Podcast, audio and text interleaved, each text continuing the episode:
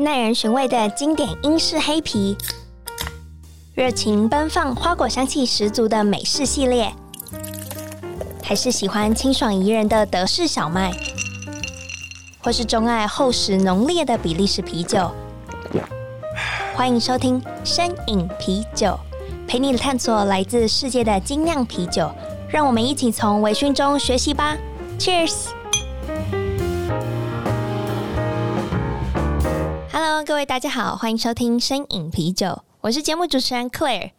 今天这集又来到我们的跨界微醺对谈，然后今天这个主题，我本人其实最近不知道为什么，对于就是打拳啊、运动啊这一类相关的，就是非常有兴趣。可能是因为看了 UFC 的关系吧，就是突然什么样的要角都想要找来访问看看。那今天很开心可以邀请到 RPS 的执行长 Jonathan 来到摄影啤酒的节目，然后就来听听 Jonathan 的故事吧。大家好，我是 RPS 的呃负责人呃 Jonathan。那我本身是一名物理治疗师，那过去是在球队服务过比较多年。那现在有一个自己属于的物理治疗跟重量训练的地方。OK，那你其实刚刚已经就稍微微微的介绍了一下你自己，然后其实我在一开始要访问你之前，然后就是看了一下你的经历，我就觉得哇，洋洋洒洒的，就是你曾经有旅美的经验嘛，是，然后也有在台湾的就是中职的球队服务过，对，然后首先我想要问，你是对棒球很有兴趣吗？因为我本来就是打棒球，小时候，然后一直到高中，然后我把我两个肩膀都弄坏了。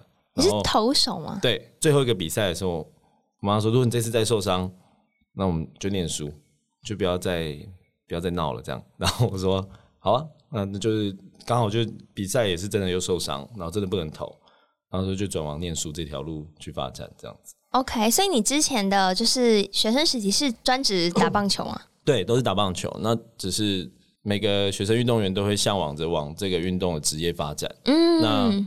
就是现实不然，所以就是要选择一条路更靠近这个运动，所以我选择念物理治疗，因为我本身受伤，那那时候一直好不了，然后也不知道怎么办。那自从念物理治疗之后，开始知道，哎、欸，其实有一些东西是应该步骤是怎么样，可以去改善这个环境，可以去改善这样的训练方式，这样子。OK，所以你有打到甲组吗？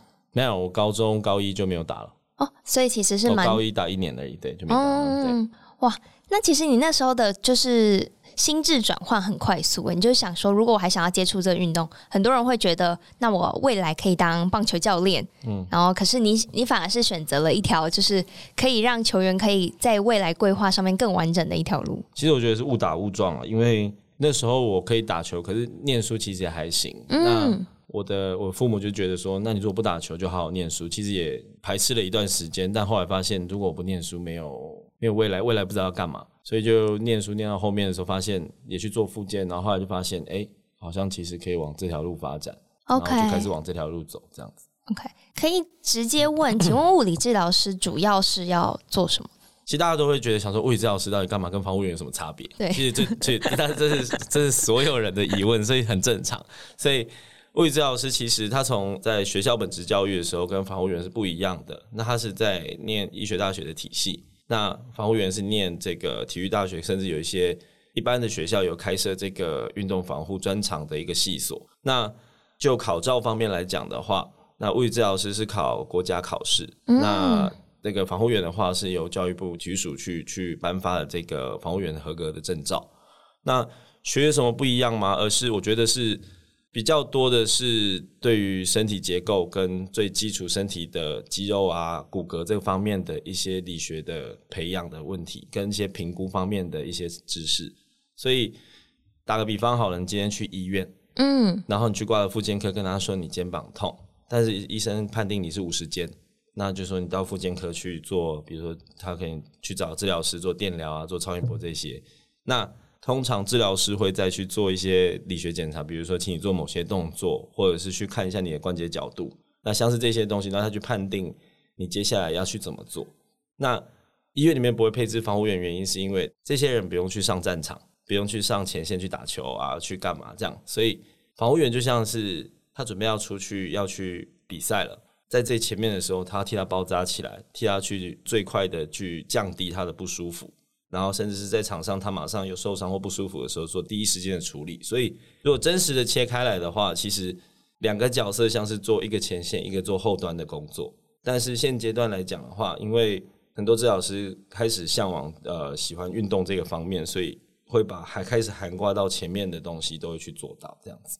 因为我有点不能理解，就是除了球员之外，嗯、一般人为什么需要防护员？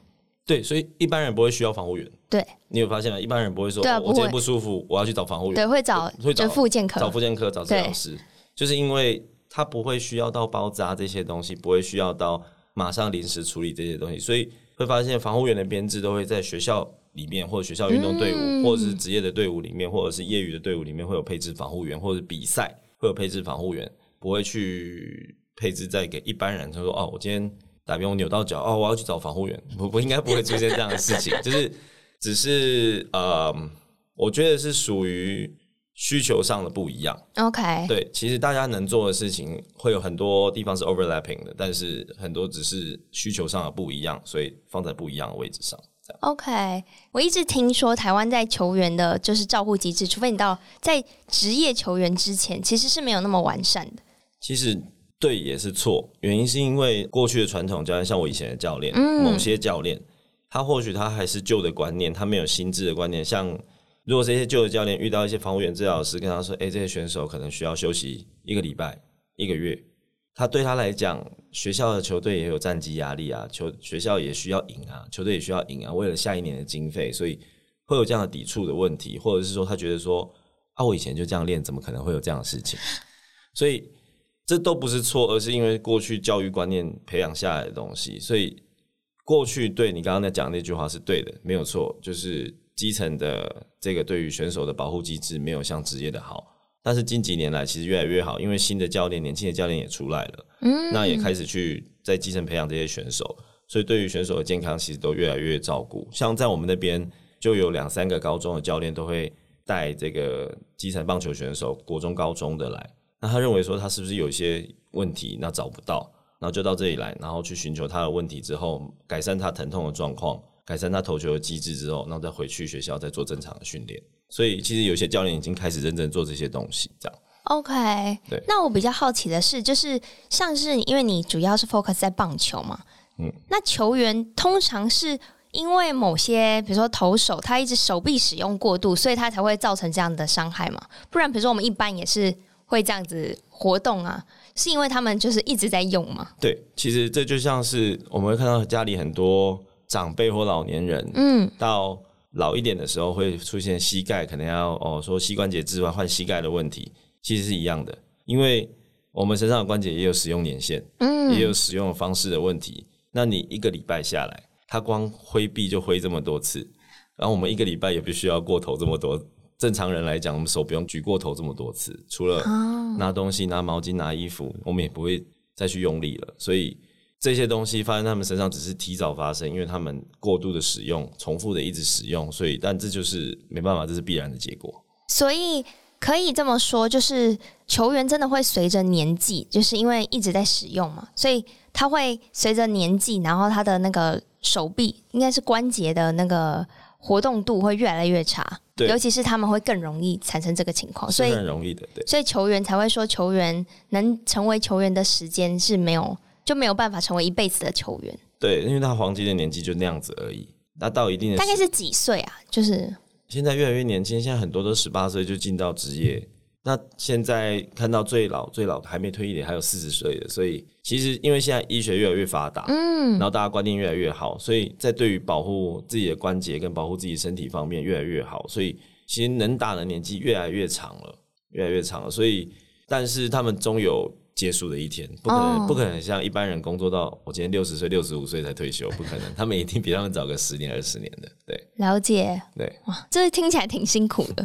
对了，但是投资报酬率的问题嘛，如果你今天进到那里，你可以少工作那十年、二十年，也是合理啊。对，听起来好好，那我那我愿意。对啊。那既然都聊到了治疗这一块，就是有没有那种我们日常可以，比如说一般活动很容易产生的一些。错误姿势，你有没有就是几个可以分享？几个吗？比如说我们大概日常一就是，其实现在人最日常最容易的就是用手机跟用电脑这件事情，哦、所以你会开始觉得肩颈很酸痛，对，脖子往，尤其是又当当当低头族，对，突然低着玩手机啊，低着传讯息啊，甚至是处理公事啊，嗯，这些东西，那这几个就是很很常出现在我们生活周遭，甚至是会出现跑来店里面找说，哎、欸，我现在有这样的状况该怎么办？那其实这些东西包含还有久坐啊。久坐会腰酸背痛啊，屁股会很酸啊，这些东西其实都很好解决。就是如果你平常有正常的伸展、正常的运动的的健康的习惯，其实基本上就很难会再出现这样的东西。但当然，有些人我们比如说啊，玩手机我们是可以克制的。可是今天如果是工作怎么办？那就是势必你一定要每天早上跟每天下班回家的时候，要做一些伸展的运动跟一些缓和的运动来去。维持住自己的颈椎跟胸椎，甚至是到腰椎的稳定度跟这些柔软度的问题。嗯，对，所以简单来说就是要多运动。没错。好，我就觉得这很像是就是老师讲的道理，我们都明白，可是要实做起来就非常难。没错，尤其是对上您的节目，你其实要多运动，还有一个好处就是，你今天如果要喝，你还是要多运动。对啊，对啊，所以你想要喝更多，你只能多运动。所以，请问球员们喝酒吗？喝啊，喝。我相信，就是就我所知的球员们，其实尤其是喝啤酒，喝得非常的猖狂。对对，就是尤其是在聚餐的时候，我觉得这时候刚好可以讲一个，尤其是球，大家对球员会有个印象是，他们真的很爱喝酒。那对某些人很爱喝酒，但是其实对上一般社会大众也是一样的情形。但为什么他们会只有吃饭跟喝酒可以选择？是今天一整天，他从早上起床要准备，为了比赛准备，可能去造防护室准备完，然后进到球场。今天比完赛到九点十点，他们剩下的娱乐的事情就只有大家一起吃饭。哇，真的。对，如果甚至是比赛打到十一点多，大家都已经累又累又饿了，剩下的事情只能做什么？还是只有吃饭，然后再睡觉。所以其实为什么大家看到常常看到就是选手们好像呃很喜欢喝酒，很喜欢吃饭，其实。他们也想去做别的事啊，尤其是休季的时候，就会看到很多选手就会开始发一些 IG 的 Story 跟其他的 po 文，就会发现他们去露营啊，去玩水干嘛？可是这是平常大家在做的时候，他们不能做的事情，所以他们只剩下吃饭，然后可能吃饭就喝点小酒，稍微舒压一下，然后就回去睡。OK，对，因为我一直以为就是就是一直看，比如说球员们会去喝酒，然后想说这样不会跟他早上的训练相抵触吗？其实是有些是会的。有些是会的，但是其实我也有看过没有节制那个喝酒量的选手，但也有看过有喝酒但是有在控制自己的选手。其实你只要控制在一定的量里面，跟自己的身体负荷范围里面，其实都还好。哦，所以其实就是酒精会对球员造成什么最直接的伤害？肥胖吗？最最简单，大家看得到就是肥胖嘛，然后脂肪的囤积嘛，再来就是如果过多的时候，他隔天的反应。神经反应不是那么快，在球场上每一个动作、每一个 迅速的球过来的时候，他都要反应。他如果漏一个反应，球就到后面去了，那就会造成球队输球。所以，其实选手他们在喝酒的状况下的话，他们其实都会控制自己的量，尤其是像到季后赛，比如说进到季后赛要打冠军赛，其实整队是没有人在喝酒的，就是好像大家好像看起来好像他们还是会去喝，可是其实其实不然，他们在重要的时刻，他们知道。某些时候自己身体已经进入比较疲累的阶段，其实他们是也是滴酒不沾的。OK，所以我在就是一些就是影集里看到有球员在边比赛的时候边喝酒，那个是一个假象。那个不太可能，那个影集如果出现那个的话，他应该明天就上新闻，那就被革职了。好，对，那应该就是电影，就是对电影要演的比较夸张一点，但或许世界上某个角落有些选手会偷偷的去比赛中喝酒。我也有听过过去以前的很久以前的选手。他是投手，那他要上场前，其实因为他会比较有心理上的障碍，嗯，所以他都一定要先喝烈酒，喝完他才上去投，就是一杯 shot，对，可能是不止一杯 shot，但但就是喝完才会上场，但上场他就会表现比较稳定。但这个东西到现代来讲的话，就是他心理上有障碍嘛。那现在到球队的时候，都已经有配有心理师跟卫跟防护员这些东西，那。对于他的受伤方面，防护员可以给他信心，他是没有问题的。嗯，那心理上的障碍有心理师可以去协助他去调整，所以我在想，过去会有这么多喝酒的环节在球场或球队里面，是因为整体环境的没有到那么的进步跟完善。嗯，但就现代来讲，是不太可能会发生的事情。那其实职业比赛有禁酒令吗？职业比赛有禁酒令吗？他们会在球队其实会提醒大家，就是用提醒的，在重要比赛或者是在连续的赛期比较长的时候，会跟大家讲说，那最近可能大家要注意一下身体状况。不要喝酒，可能疲劳或程度会比较高。嗯，对，那就会这样做提醒的动作。哦，理解理解。好，因为你曾经有旅美的经验嘛，在美国也是防护员嘛，然后挂防护员，都是挂防护员。对，所以那时候是到美国的职业球队去当防护员。是，那时候怎么会有这样子的契机啊？其实那时候一开始我其实已经录取，我要在中华职棒工作，只是单纯的时候，我一个学长看到一个招聘的讯息，然后也转发给我，他说：“哎、欸。”美国职棒在找人呢、欸，那你要不要试试看？我那时候也想说，我是一个社会新鲜人，我投了怎么可能会有人要？尤其是美国职棒对于每个打棒球的人来讲是一个最高殿堂。嗯，那我那时候心里想说，怎么可能？他就跟我说，学长跟我说，啊，不然就试试看嘛，反正你都有工作了，这样子。那我想说，好吧，那我就认真写一个履历，然后也写一个自己的推荐信，然后就寄出去。我也当下也觉得想说，反正就是碰碰运气，签乐透的感觉。然后过了一个礼拜吧，一个礼拜，然后就我那时候，对，我那时候刚好去接一个呃高中的篮球比赛的防护，那有一通电话就打来，直接打我的手机。那我一看，哎，是国际电话，我本来还犹豫要不要接，想说怎么会有国际电话，以为是诈骗电话。结果接起来的时候，哎，对方是就是球队那边的人，然后就做了一次电话面试，跟隔天做一个视讯面试。然后隔一天，他就跟我说：“OK，你录取了，你开始打包行李，你就是一个礼拜你要飞 一个礼拜。”然后我就想说：“啊，好哦，好，那一个礼拜就飞了。”这样，那你就要马上就是辞职在现有的工作。哎呦，那时候因为是那时候刚好是下一个月，可能我忘记是隔两个礼拜、三个礼拜要到中华职棒报道，嗯，然后所以我就打电话给我中华职棒的学长说：“呃，我不能去了，我要去美国了。”这样，然后。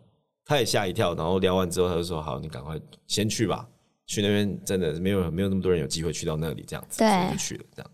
所以当时候待的球队方便说吗？我就去精英队，嗯，对对对，是有特别，就是投的时候我特别喜欢这个球队吗？没有，因为他是这就这支球队在招聘。OK，对。那请问，在美国的防护员有特别不一样吗？就是因为现在你之后也有待过，就是中职的防护员吗？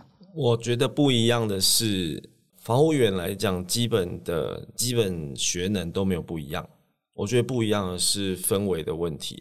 氛所谓氛围，就是在那边的分工比较细。嗯，对。今天防护员讲了一句：“我这个选手，你他你今天不能让他练习哦，不能让他上场，没有人可以跟他喊扣任何一句话，就是因为他就代表着他的健康的保证。”对。但相对的，就是这个选手可以上场，但是他一上场，结果发现他根本没有准备好。还在疼痛，那这个防防护员就要承担所有的责任。对，就是所以我觉得是好事，因为他会把所有的就是对于医疗上的判断跟这个选手健康上的判断是交给你的，让你全权去判断这件事情，向球队总教练跟领队去报告这件事情。嗯，那可以决定这个选手的健康的安全程度。那不一样的是，在台湾或许会有一些，现在这几年有比较好了，但是过去。就像我们刚刚聊过了嘛，过去的有些教练比较传统，就是过去比较日式跟传统的教育，所以他会觉得我以前就这样，为什么选手不能这样？对，所以就会很容易会出现这样的问题。那另外一点是，就会逼选手上场。其实也没有，他就会觉得说他真的不能上场嘛，就会去问选手。嗯，那选手今天被今天我被总教练问了，我当然也会觉得哦，可以啊，这样 一定要想办法，可以啊，对，对啊，嗯、所以。但近几年来，从我回到台湾，回到中华职棒之后，真的鲜少看到这样的事情。但是还有一个更不一样的是，因为我觉得是体制的问题，就是在那边的防护员能给予某些特定的药品，是国家、oh. 是国家法制规定下的结果。但他们台湾是不行的，台湾的防护员是不能给予任何药品的，物理治疗师也不能给药品的。但就是我觉得很多很多的细项的差别，是因为。国家规定下的结果。OK，对。那至于在球队环境上的差异的话，那边当然先进很多，有很多先更先进的器材、更先进的方式去处理这些事情。可是，在台湾就相对程度就没有到这么好，这样子。是指就是球员也会更尊重防护员的，就是规划。嗯，对，那相对在那边所有选手是会非常，就是大部分是非常尊重防护员的规划。但是在台湾，因为球队数少，然后场次数也没有像美国这么多，所以每个人都会力求一些表现。那某一些选手可能会在受伤的时候会有情绪上的问题，那他可能就会相对会去可能会去做责怪或者是说不配合的一个动作，这样子。所以你们其实还必须要克服，就是有点需要心理咨商的部分。类似，就是其实做物理治疗、做防护员的人，你都要去得到你的病人跟你得到你的选手的一个很大的信任，你才有办法做到呃你想要做的事情。哦，所以。在这段关系上，就是你要大家都是有办法互相信任的，你的治疗跟你的做法才会是有用的。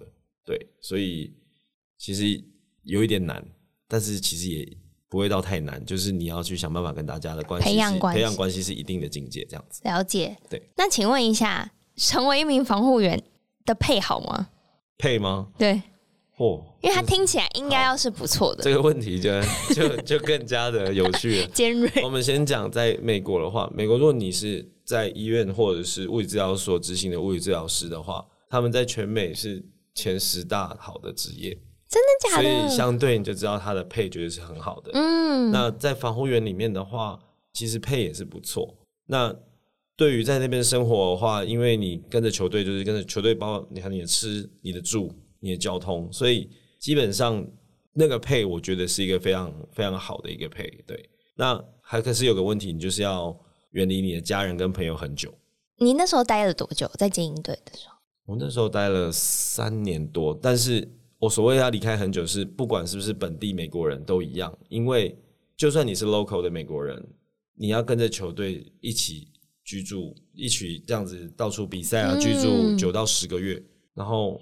你好，如果还有秋训，然后你可能剩下回家的时间，可能就剩下一个月、两个月，那你又要去球队报道了。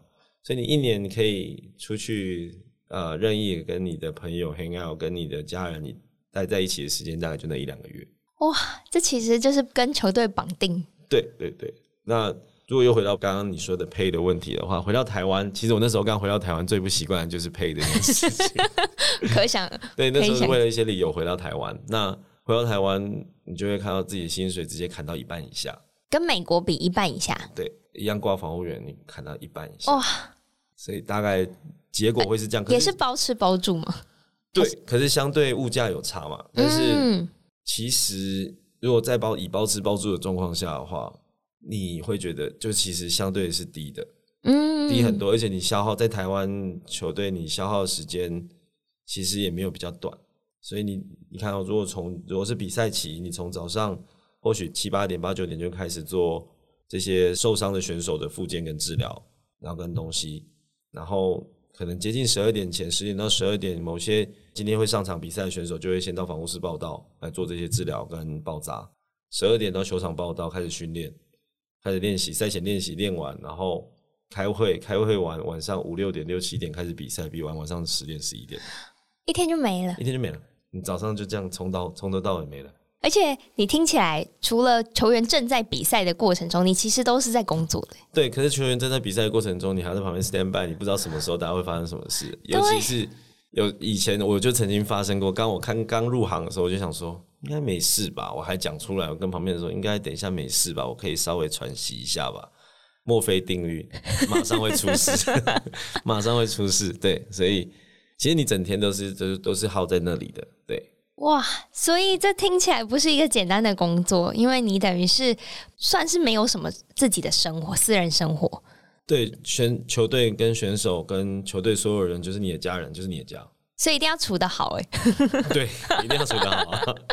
对，所以我觉得就是因为这样的习惯，所以我到现在还是有像我们休他们的休季时间，某些选手要训练，还是会到我。到 RPS 这边来做训练。那另外一个就是我在我在公司里面的话，因为我习惯了团团体的生活，所以我喜欢的呃我的所有员工啊跟教练这些人，所以大家都像是几乎每一天都在公司，就连放假大家好像都会跑来，所以也习惯培养出这种生活模式。哦，就太喜欢，就很喜欢那种 teamwork 的感觉。对对对对。了解。那既然说到这里，我也很好奇，你可不可以跟我聊聊，就是关于 RPS 运动整合训练中心？就是我蛮好奇，就对我来讲，它就是一个健身房。对，对，其实没有错，它就是一个健身，它就是一个健身房，它就是一个健身房。但是为什么呃 RPS 在三个，我们是把三个字去组在一起，就是从 rehab，然后 performance 跟 science。所以就一个呃，我们先不讲球员好了，我们讲一个正常一般人来讲。他如果想要开始运动，他所要面临的刚好就是这三件事情。他可能会有一开始会有不舒服，或者是运动中间受伤的时候，需要去做到 rehab 复健的部分。那当他开始运动，每个人运动并不一定是说要去比赛，嗯，但是他可能他是想要，比如说他想要体力更好，他想要减重，他想要只是看起来自己线条更漂亮一点，那就是针对就是 performance 的问题嘛。他的运动表现他要的是什么？那再来就是 science，就是有很多东西是可以利用运动科学去监控，然后去帮他安排更好的计划。打个比方，最简单，大家可能最耳熟能详就是 InBody。那你运动一段期间的时候，你觉得我好像有瘦，体重好像有掉，但是你怎么知道你真的有进步？我们运动就是希望肌肉更多，脂肪更少。所以你每过一段期间去量 InBody，你就可以去知道自己目前的体脂，今天目前的肌肉量到底到多少，甚至到你的左右手、左右脚。的肌肉量分别是多少？是不是你是不是左右边是做很平均的？甚至哪一边需要加强，都可以看得出来。然后到职业运动员的话，可能会去测做立板做测测跳跃，测他爆发力，可以回推出来他的爆发力是多少，那就可以去看他训练前后。然后知道他到底哎，他的爆发力有没有增加这些东西，这样子。所以可以简单来说，你们就是以科学化的角度去执行，比如说减脂这件事情，或是瘦身这件事情。对，如果论瘦身减脂的话，可以以科学化的方式下去去监控这件事情，这样。所以我可以就是计算出最完美的一个方式，然后用最少的时间进行减脂吗？对，就是最不痛，而且可以在最不痛苦的状况下，你吃东西也不用到好像有些人吃东西像。大家最流行的断食的方法，嗯，那有些人甚至可能就是我今天都不吃淀粉，我都只有吃水煮的肉跟菜这些东西，其实是对，但也是不对。或许某些人适合，不对就是或许某些人身体是不适合的。那你可以用最科学化的方式，我今天检查出来，然后监测出来是这样的结果，那或许就可以告诉你，你运动频率要多少，然后你要达到什么样的状况，你心跳一定要到多少，然后要维持多久，然后该怎么吃，然后再去降体体重跟体脂这样子。好，那我直接想到的是，请问进行这样的训练，我还可以喝酒吗？可以啊，可以。你就是呃，我们只要不过量，其实都还好。对啊，你只要控制在一定的量，其实好害怕一定的量是多少？你把它计算进去自己的热量里面，嗯，那其实应该就没有什么太大的差别啊。OK，所以不会因为就是酒精对人体还是多少有一点点危害，所以影响到运动表现。对，可是我觉得那个影响。这么精细的运动表现，应该已经到职业等级上了。啊，好还好。如果以一般人来讲，减减重减脂，然后你要什么都不能，那真的会有点难。尤其是比如说打个比方，像你的 podcast，你是要讲这个啤酒的部分，有些人是需要工作是需要应酬的部分，嗯，那就会很影响到他的工作跟生活。那你有没有一个让自己可以控制体态的方式？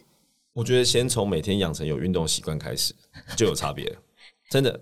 呃，就像我好了，我过去我从球队离开到外面工作，到现在到去年开始开立 RPS 这个问题，就是我过去除了我要比赛，我想要比赛的时候我会降体重，但要不然我都不会去做体重的控制。嗯，但就在去年，我开始一个习惯，就是我强迫自己做不喜欢的事情，来去改变我的生活习惯。所以我早上五点起来跑步，一开始从三公里、六公里开始这样跑，跑完然后可能跑冲刺。到一直到现在这样子，我开始运动，可是我平常我吃东西、喝酒是没有在节制的，对。但是我的体重就不会再往上，也没有特别往下。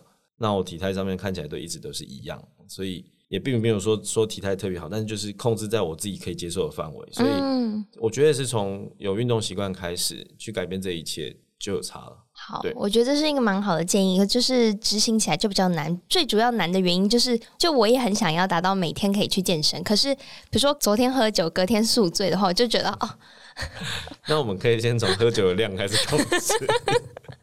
对，先从喝酒的量开始控制，就可以隔天去运动。对啊，理解理解。那节目的最后，也就是想要问说，就是如果对于就是这个训练中心，就是有兴趣想要进一步了解的，有什么样的管道？比如说有什么体验课程吗？还是通常会是怎么样做一个初步的认识？有，我们可以在 Facebook 跟 IG 上面搜寻 RPS，然后可以上面有提供我们的所有的课程资讯，然后跟也有没有提供第一次一对一的体验课程，甚至有一对二跟团课的体验课程，然后都可以借由这个管道，上面有电话。或者私讯我们来去预约都可以。OK，所以就是反正可以先去体验看看，然后再看自己有没有就是兴趣。是。那其实今天最主要想要邀请你来，就是因为真的平常酒喝太多，然后 就是就觉得不想要让就是体态走中，以及我觉得这边说起来听起来我好像很老，可是我觉得喝酒还是会有一些，就是不只是肥胖，还是会有一些就是隐性的一些神经上就会变得很紧绷。对虽然喝酒应该会放松，可是我觉得反而是紧绷的。对，有时候喝酒喝太多了，而且是以很长一段时间的话，会非常紧绷。因为我也有过这样一段时间，所以我可以跟你保证，绝对会有这样的事情。但我后来比较节制自己，然后跟运动，然后可能一周若真的应酬比较多，嗯，但我至少还是会空出两到三天是不碰酒精的，其实是还行的。就是可以让身体有时间修复。对，其实就是要抓到自己身体修复的方式跟修复的时间，不要让自己就是还没有修复完就一直过度的去使用它。OK，就像训练一样，你今天不可能今天跑完跑完马拉松，明天我再跑一次马拉松，后天我再跑一次马拉松。那就不太可能，对。有，我每次都是抱持这样子的，就很有就是憧憬，结果后来都通常没有办法落实。对，对，对，所以不太可能会这样。对，所以跟喝酒是一样的道理。好，我们会就是理性饮酒，然后适量，然后运动。没错。好，今天真的非常谢谢 Jonathan 来到摄影啤酒的节目，然后真的听你分享很多。我觉得就是因为我的节目的听众，也就是比较。日常会有饮酒习惯，我其实觉得这些健康知识也对于大家就是有多多少少可以有一些就是启发吧，嗯，就不一定是帮助，可是启发。最后讲一个就是，其实我个人所有学生每个人都很爱喝酒，对，但我开始跟他们讲，强迫自己每一天稍微运动一下，他们开始这个习惯之后，就发现其实开始不难，因为他喝酒的时候开始会到一个点，他就会知道哦，我该停，甚至是。他喝酒隔天并不会到身体的恢复开始比较快，因为基础代谢率开始变高。嗯，所以其实这样讲，我身为这样的身份讲不太好，但是其实运动完你可以，你喝起来会更好一点。太好，我今天找你来就是为了听最后这句话。对，就是你喝起来会更顺、更好一点点，你恢复上也会比较好，所以嗯，何乐不为？对啊，真的好，就是录完节目以后就去运动。对。好，那真的非常谢谢你。然后今天这集节目也是由 ABV Bar and Kitchen 赞助播出。如果想要了解更多资讯的话，也可以上 ClaireDrink.com 或是 follow 我的 Instagram Drinkies 底线 Podcast。然后这集节目就到这喽，拜拜，拜拜。